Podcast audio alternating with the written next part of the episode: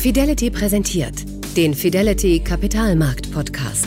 Ihr Audiopodcast zum Thema Was bedeutet die Marktbewegung von heute für die Anlagestrategie von morgen? Erfahren Sie hier, was die Kurse aktuell bewegt. Russland ist technologisch heute extrem vom Westen abhängig, jedenfalls bei der Hardware. Aber wie sieht es bei der Software aus und bei der Kontrolle des Internets und der digitalen Medien? Hier hat der Staat in den vergangenen Jahren immer stärker nach Unabhängigkeit vom Westen gestrebt und technologisch aufgerüstet. Nun, im Krieg haben sich unter anderem die Zensurbemühungen der Russen um das Zehnfache beschleunigt, sagt Alena Epifanova, Expertin für Russlands Informationspolitik bei der Deutschen Gesellschaft für Auswärtige Politik in Berlin.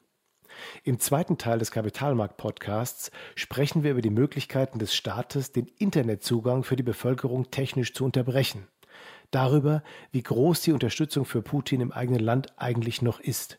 Und wir erfahren, warum das Regime die Kontrolle übers Netz auch als eine sicherheitspolitische Frage begreift. Kommen wir im, im, zweiten Themenblock auf die politische und zivilgesellschaftliche Dimension zu sprechen. Und ähm, wenn wir über die Technologiepolitik der russischen Führung sprechen, müssen wir auch über die Internetabschottung des Landes sprechen. Vor wenigen Tagen haben russische Behörden die Sperrung der Online-Netzwerke Facebook und Twitter angeordnet. Es sieht also mehr und mehr so aus, als versucht der Staat, sich auch hier abzuschotten vom Westen und eine große Firewall nach chinesischem Modell zu errichten. Wie ist aus, aus Ihrer Sicht hier der Stand? Wie kann das äh, aktuell weitergehen? Mm, Im Unterschied zur Entwicklung eigener Informations- und Kommunikationstechnologie äh, ist Russland dort tatsächlich äh, vorangekommen äh, weil meiner Meinung nach war es tatsächlich ähm, also eine der wichtigsten Prioritäten äh, für den Kreml, äh, so ein technologisches äh, Überwachungssystem zu erschaffen und auch äh, mehr und mehr Kontrolle und Überwachungsmöglichkeiten äh, dem Staat zu geben, weil das russische Internet oder das Internet in Russlands Grenzen ist ein Bestandteil äh, des globalen Internets, wurde so von vorne an aufgebaut. Das ist nicht das chinesische Modell, äh, wo so eine zentralisierte ähm, Kontrolle von vorne an äh, ein Bestandteil des Internets war. Russlands Internet ist bis heute sehr frei äh, und ähm, und für den Staat war es irgendwann ein, tatsächlich ein Problem, äh, wenn es darum ging, ähm, bestimmte Informationen zu zensieren und äh, Zugang zu bestimmten Informationen im Land einzuschränken. Und, äh, und Russland hat sich in den letzten zwei Jahren tatsächlich technologisch aufgerüstet, äh, dass äh, dort bestimmte Technologien auf den Netzwerken von russischen Internet Service Providers installiert wurden. Also Deep Packet Inspection heißen sie. Und ähm, das sehen wir in den letzten Jahren, so seit März 2021, äh, blockiert äh, die russische Behörde Stadt, äh, Roskomnadzor ähm, relativ erfolgreich. Solche Sozialme Sozialmedien wie Twitter, Facebook, äh, Instagram und äh, wiederum, ich würde jetzt nicht über eine totale Sperrung sprechen. Also ähm, die Plattformen sind noch in Russland zugänglich und äh, auch hängt von der Region zu Region ab, so von verschiedenen Internet Service Providers. Ähm, und auch ganz viele Menschen benutzen jetzt VPN. Ähm, aber klar, also das ist jetzt tatsächlich äh, eine neue technologische Maßnahme, ähm, die russische Staat äh, jetzt tatsächlich äh, durchgesetzt hat in, in den letzten zwei Jahren. Äh, und es kommt dazu, dass tatsächlich kritische Information äh, immer weniger zugänglich wird in Russland. Also stark eingeschränkter Zugang sozusagen. Äh, seit zweieinhalb Jahren ist in Russland das sogenannte souveräne Internetgesetz in Kraft, das es der Regierung unter anderem auch erlaubt, im Krisenfall das eigene Internet praktisch vom internationalen Netz abzukoppeln. Was hat es genau mit diesem Gesetz auf sich und warum, warum gibt es das überhaupt? Genau, dieses ähm, souveräne Internetgesetz ähm, hat ganz verschiedene Teile äh, davon und einem davon, was wir schon besprochen haben, eben dieses ähm, Management von Informationen, also zentralisiertes Blockieren, zentralisiertes Filtern ähm, von bestimmte Informationen, Zugang zu bestimmten Webseiten. Und das andere, dass Russland versucht, ein nationales ähm, Domain Name System aufzubauen. Also das heißt, so wie wir das nennen, so ein Telefonbuch äh, in, des Internets, also dass Menschen in Russland alle Webseiten der Welt quasi abrufen können, wenn sie nur einen bestimmten Namen fidelity.com ähm, eingeben und dann werden sie das ähm, schon ansehen können. Und Russland Russland versucht quasi damit so eine Kopie von globalen Internet äh, in Russlands Grenzen einzubauen, äh, dass äh, eben die ganze Infrastruktur von DNS in Russlands Grenzen aufgebaut wird. Also das heißt Server äh, und auch die ganze Infrastruktur, äh, IP-System, das ähm, und dass Russland damit auch unabhängig von den internationalen, ähm, internationalen äh, Organisationen wie ICANN sein wird und quasi selber alleine das ganze Internet in eigenen Grenzen managt. Ähm, und dann, dass auch die staatlichen Behörden die Kontrolle über äh, Kommunikationsnetzwerke oder ähm, äh, Traffic Exchange Point und, und alle Server hat und äh, dann auch selber managen kann. Und das ist die Idee, äh, dass Russland sich quasi abkoppeln kann und trotzdem äh, ein Internet oder ein Intranet in eigenen Grenzen haben ja. kann, ähm, ohne äh, von, von, von anderen Akteuren, ohne von anderen internationalen Organisationen abhängig zu sein. Und dann wird diese Zensur äh, von, von kritischen Informationen tatsächlich erfolgreich sein. Wenn wir jetzt sehen, ähm, dass Menschen in Russland trotz der Sperrungen und trotz dieser ganzen Blockierungen Facebook trotzdem nutzen können, vor allem durch VPN, dann kann die VPN auch nicht wirklich helfen. Dann ist ja tatsächlich ähm, alles, was äh, russische Nutzer versucht abzurufen, muss nur auf die Server in Russland zugreifen. Also das heißt, die Server im Ausland werden nicht mehr erreichbar sein und der russische Staat wird die ganze Kontrolle über die Server in Russland haben. Mhm. Ähm, jetzt sind ja Gesetze das eine und die, die Lebensrealität ist vielleicht was anderes. Erleben wir jetzt gerade so eine Art Zeitenwende in Russland oder sind das alles Entwicklungen, die sich schon länger abgespielt haben, ein Prozess, der uns jetzt nur gerade auffällt, weil wir genauer hinschauen? Wie ist da Ihr Eindruck? Die Prozesse waren tatsächlich schon da. Ähm, äh, durch den Krieg äh, wurde alles zehnfach beschleunigt. Also ähm, diese ganze Zensur, die der russische Staat versucht durchzuführen und dieses Vertreiben vor allem von den US-amerikanischen Firmen und vor allem sozialen Medien, war ein langer Wunsch und äh, es gab ganz verschiedene gesetzliche Maßnahmen und technologische Maßnahmen, dass diese Firmen nicht mehr in Russland funktionieren oder mit dem russischen Staat kooperieren. Ähm, das haben sie nicht gemacht. Äh, und äh, jetzt kommt es dazu, dass so in einer Kriegssituation äh, wirklich äh, sehr strikte, die striktesten Maßnahmen eingeführt werden, die eben dadurch erklärt werden, Russland befindet sich in einer besonderen Situation und sozusagen alle Maßnahmen müssen ein, angewendet werden, damit äh, der russische Staat diesen Informationskrieg gewinnt auch. Ähm, und natürlich, also diese, diese Exodus von den ähm, globalen Firmen, technologischen Firmen hat keiner erwartet, glaube ich. Das ist tatsächlich ein äh, sehr großer, schmerzhafter Schritt für den russischen IT-Markt. Ähm, und äh, gleichzeitig, also zum Beispiel Microsoft kann man zum Teil ersetzen, ne, wenn, man, wenn wir über ähm, äh, Microsoft Word oder Excel sprechen. Also da gibt es schon Alternativen. Genau, aber wenn wir über Betriebssysteme sprechen, mhm. da kann Russland nicht mithalten und kann äh, zum Beispiel Windows nicht so wirklich ersetzen. Ähm, Genau, und dann äh, dadurch, dass äh, so viele äh, globale IT-Firmen aus Russland aussteigen, ist es natürlich jetzt einfacher, dass Russland da irgendwelche andere eigene Firmen und eigene Dienste verwenden wird, die natürlich vom Staat abhängig sind oder vom Staat besser überwacht werden. Und da entsteht schon eine neue Infrastruktur und ein neues ähm, sozusagen IT-Ökosystem, die sich unabhängiger von globalen Internet, von globalen IT-Firmen macht. Äh, wiederum, es ist keine beste Qualität. Also ich glaube, da muss ähm, der russische Staat damit leben, was da ist. Und das ist einiges da. Ähm, aber gleichzeitig, dass dieses Ziel äh, von einem souveränen Internet ist tatsächlich durch diesen Krieg äh, näher geworden. Wie funktioniert das aus Ihrer Sicht mit der Propaganda? Es interessiert mich auch selbst die Frage. Ähm, das ist ja ein, ein wesentliches Ziel auch dieser medialen Abschottung. Wie funktioniert das? Wie viele Leute sehen nach wie vor über regulierte, staatlich überwachte Dienste, äh, Fernsehen, das Staatsfernsehen oder den Facebook-Klon VK? Ist das immer noch die Mehrzahl der Leute? Und wie, wie, wie ist das Informationsbedürfnis der Leute darüber hinaus? Es ist ziemlich schwer einzuschätzen, wie viele Menschen Fernseher oder Facebook konsumieren und auch wiederum was lesen auf Facebook. Da gibt es ja auch ganz viel äh, Desinformation und Propaganda.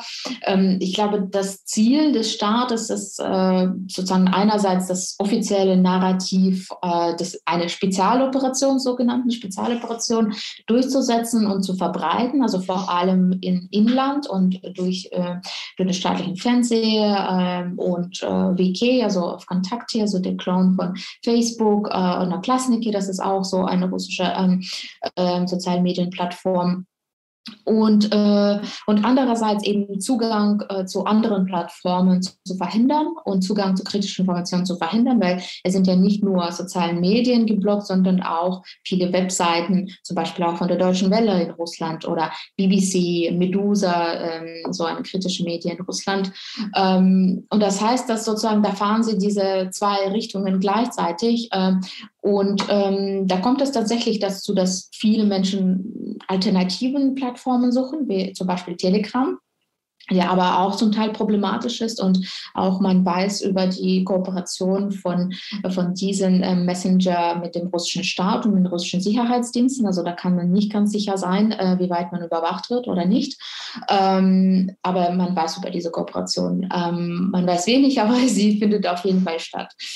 Ähm, und ähm, genau, ich gehe davon aus, wenn wir tatsächlich jeden Tag Menschen auf der Straße Russlands sehen, äh, dass sie gegen den Krieg protestieren, trotz drastischer Maßnahmen, trotz brutales Zusammenschlagen und auch jetzt die Gefahr, 15 Jahre im Gefängnis zu verbringen, nur äh, wenn man äh, das Wort äh, Krieg sagt also da gehe ich davon aus, dass eine relativ äh, breite ähm, Teil der, der, der, Bevölkerung Zugang zu Informationen hat. Und vor, vor allem durch, äh, durch Telegram jetzt, äh, aber auch Twitter und Facebook, die immer noch zugänglich sind. Natürlich, da sind Menschen, die sich tatsächlich darum kümmern, bestimmte Schritte zu unternehmen, bestimmte Software äh, zu installieren und, und diese äh, Blockierungen umzugehen. Sie wird immer weniger. Da gehe ich davon aus, dass tatsächlich jetzt auch die Frage der Zeit, äh, wie lange kämpfen Menschen immer noch um den Zugang zu Informationen. Äh, und es ist leider so, dass die Propagandamaschine funktioniert jetzt tatsächlich auf Hochtouren und, äh, und äh, scheut sich für keine Lüge und verwendet äh, tatsächlich alle möglichen Erklärungen, äh, wie erfolgreich die russische Armee da hm äh, sogenannten Nazis bekämpft, äh, was es ähm, natürlich sehr schwer, ähm, also so, äh, so, so sehr, sehr, schwer sozusagen eine andere Position dazu bringen, wenn unabhängige Medien als ausländische Agenten erklärt werden, beziehungsweise dass ihre Ressourcen einfach nicht mehr zugänglich sind in Russland. Da schließt sich die Frage an, was glauben Sie, wie groß die Loyalität im Moment noch für das System ist und für das System Putin aktuell ist? Kann man das aus Ihrem Eindruck schildern? Ich glaube, äh, diese, diese Unterstützung ist noch sehr, sehr breit äh, und äh, weil da wird auch Menschen erklärt, ähm, dass der eigentliche Feind ist ja der Westen.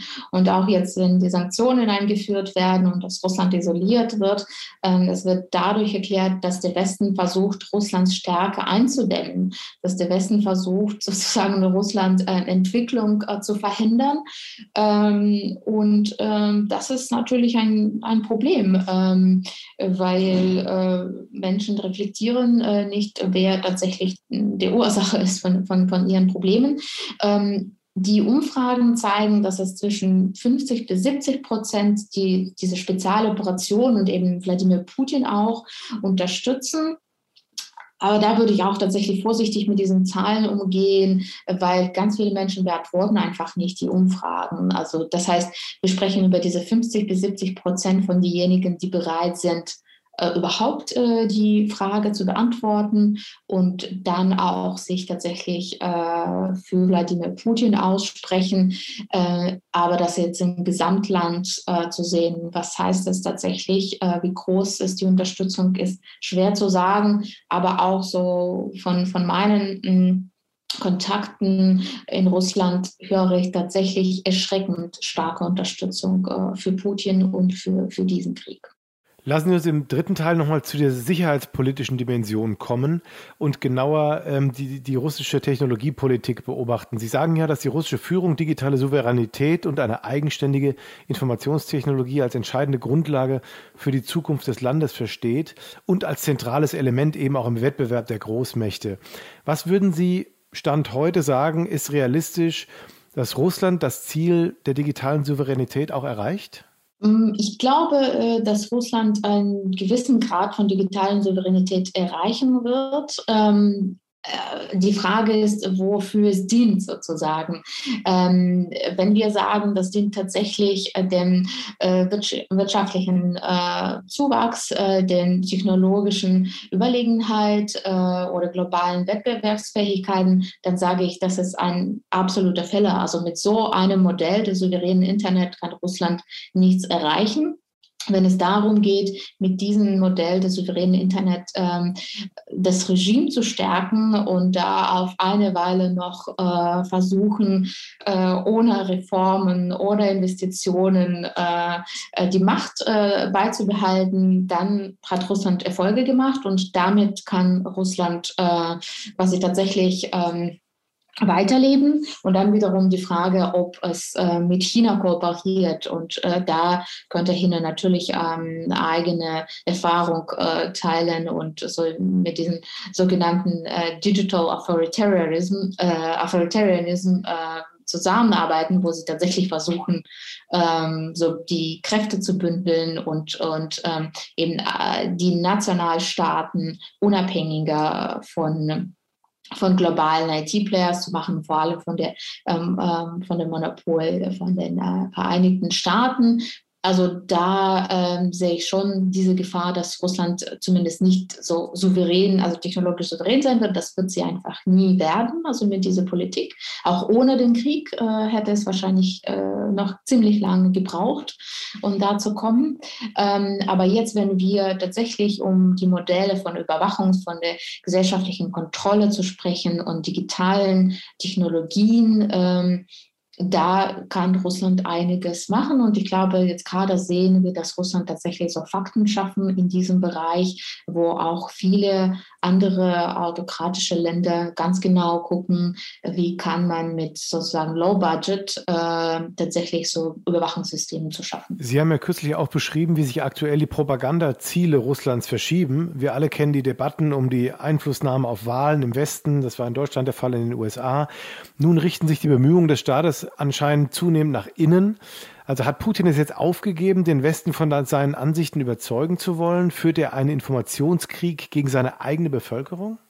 Ich glaube, glaube schon, das ist auf jeden Fall ähm, eine der wichtigsten Prioritäten gerade, weil ähm, der Krieg verläuft offenbar nicht so, wie er geplant war. Äh, und das heißt ähm, zum Beispiel, wir haben überhaupt keine Mobilisierung der Bevölkerung vor dem Krieg gesehen. Also der Krieg, also diese Pläne, sie wurden ziemlich geheim gehalten. Und jetzt äh, sehe ich so, dass ähm, der Staat schon äh, gezwungen ist, äh, zu erklären, was da eigentlich passiert. Und da sehe ich, dass die wichtigsten Kräfte und sozusagen diese Ressourcen von der Propaganda tatsächlich sich nach innen richten. Äh, und ähm, dazu kommen noch die Sanktionen, äh, die, äh, wenn sie jetzt nicht sofort äh, ähm, eine Wirkung auf die breitere Bevölkerung haben, dann werden sie es definitiv in der nächsten Zukunft haben. Also das heißt, das ist tatsächlich jetzt eine Priorität. Und dann ähm, glaube ich, dass Wladimir Putin tatsächlich nicht, damit gerechnet hat, dass es so eine breite Weltgemeinschaft sich dagegen stellt. Und da, glaube ich, geht es tatsächlich um die Priorisierung der Macht. Und dann priorisiert er tatsächlich ähm, sozusagen die innere Politik und dann auch eben diese, dieses Narrativ äh, äh, tatsächlich eben nach innen zu richten. Und nach außen, es ist definitiv schwierig, auch ähm, im Vergleich äh, zu Ukraine und im Vergleich zu Wladimir Zelensky als einer der Hauptinfluencer sozusagen, die ähm, einfach unglaublich erfolgreich äh, zeigen, was tatsächlich da abläuft. Und da, glaube ich, kann Putin gerade nicht mithalten angesichts vor allem der innenpolitischen Situation. Ja. Ganz zum Schluss noch eine Spezialfrage. Cyberattacken gehören ja inzwischen offenbar mit zum militärischen Instrumentarium. Russland setzte in der Ukraine offenbar Schadsoftware ein. Die Ukraine forderte jüngst den Russen, das Internet abzudrehen und nutzt soziale Medien als Instrument der Verteidigung. Das Hackerkollektiv Anonymous hat Russland den Krieg erklärt. Wie gefährlich kann das für uns werden? Ist Russland in der Lage, in westlichen Ländern Chaos zu erzeugen? Sind nach solchen Cyberattacken Strom- oder Telefonausfälle möglich, Engpässe bei der Treibstoffversorgung und bei Lebensmitteln oder ein Zusammenbruch wichtiger Infrastrukturen?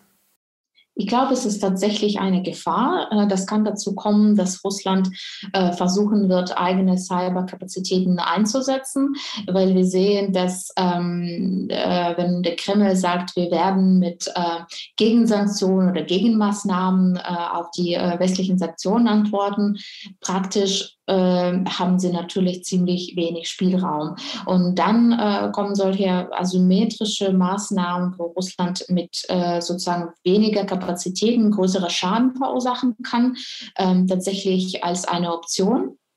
Und äh, wir wissen auch über die erfolgreichen äh, Cyberattacken äh, wie SolarWinds oder NetPetya. Also das heißt, ähm, da wurde jetzt nicht nur so Webseite von Bundestag nicht mehr erreichbar, äh, sondern ähm, es kann tatsächlich äh, zu Störungen äh, von, von ähm, lebenswichtigen ähm, Stoffen und da ähm, hat auf jeden Fall da führen die Spuren nach Russland. Also das ist ganz klar. Vielleicht wurde es nicht äh, genau von Kreml angeordnet oder von bestimmten Kräften, aber die äh, doch in Interessen des Staates agieren.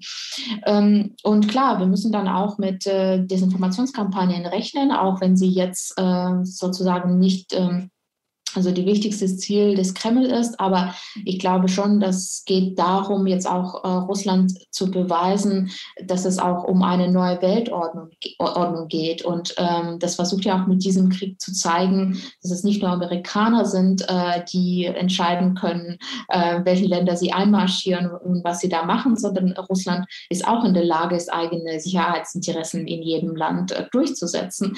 Und ähm, genau, und ich glaube, also auch diese Idee von einer neuen Weltordnung, von Rolle Russlands, ähm, äh, das könnte auch ähm, durchaus ein ähm, ein Narrativ, eine Desinformationskampagne sein.